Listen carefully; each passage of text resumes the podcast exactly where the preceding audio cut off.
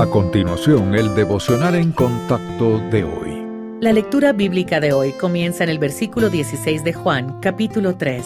Porque de tal manera amó Dios al mundo, que ha dado a su Hijo unigénito, para que todo aquel que en él cree no se pierda, mas tenga vida eterna. Porque no envió Dios a su Hijo al mundo para condenar al mundo, sino para que el mundo sea salvo por él. El que en él cree no es condenado, pero el que no cree ya ha sido condenado porque no ha creído en el nombre del unigénito Hijo de Dios.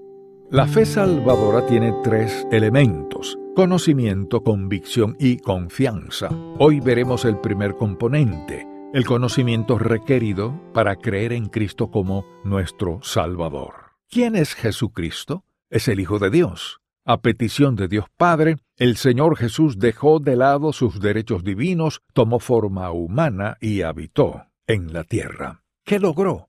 Los animales, a ser sacrificados por nuestros pecados, debían estar libres de defectos. Cristo es el único sin defecto, lo cual lo calificó para ser nuestro sustituto, llevando el juicio de Dios por nuestros pecados. Gracias a su muerte en la cruz, somos perdonados por nuestras transgresiones y tenemos paz para con Dios. ¿Por qué tuvo que morir?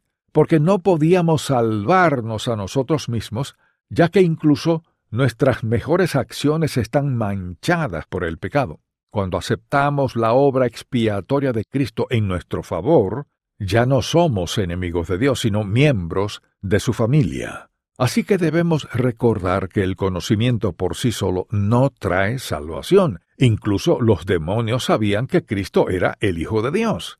La salvación también requiere convicción y confianza. Yo creí estas verdades y el Señor me salvó a los 12 años de edad. ¿Cree que lo mismo es cierto para usted?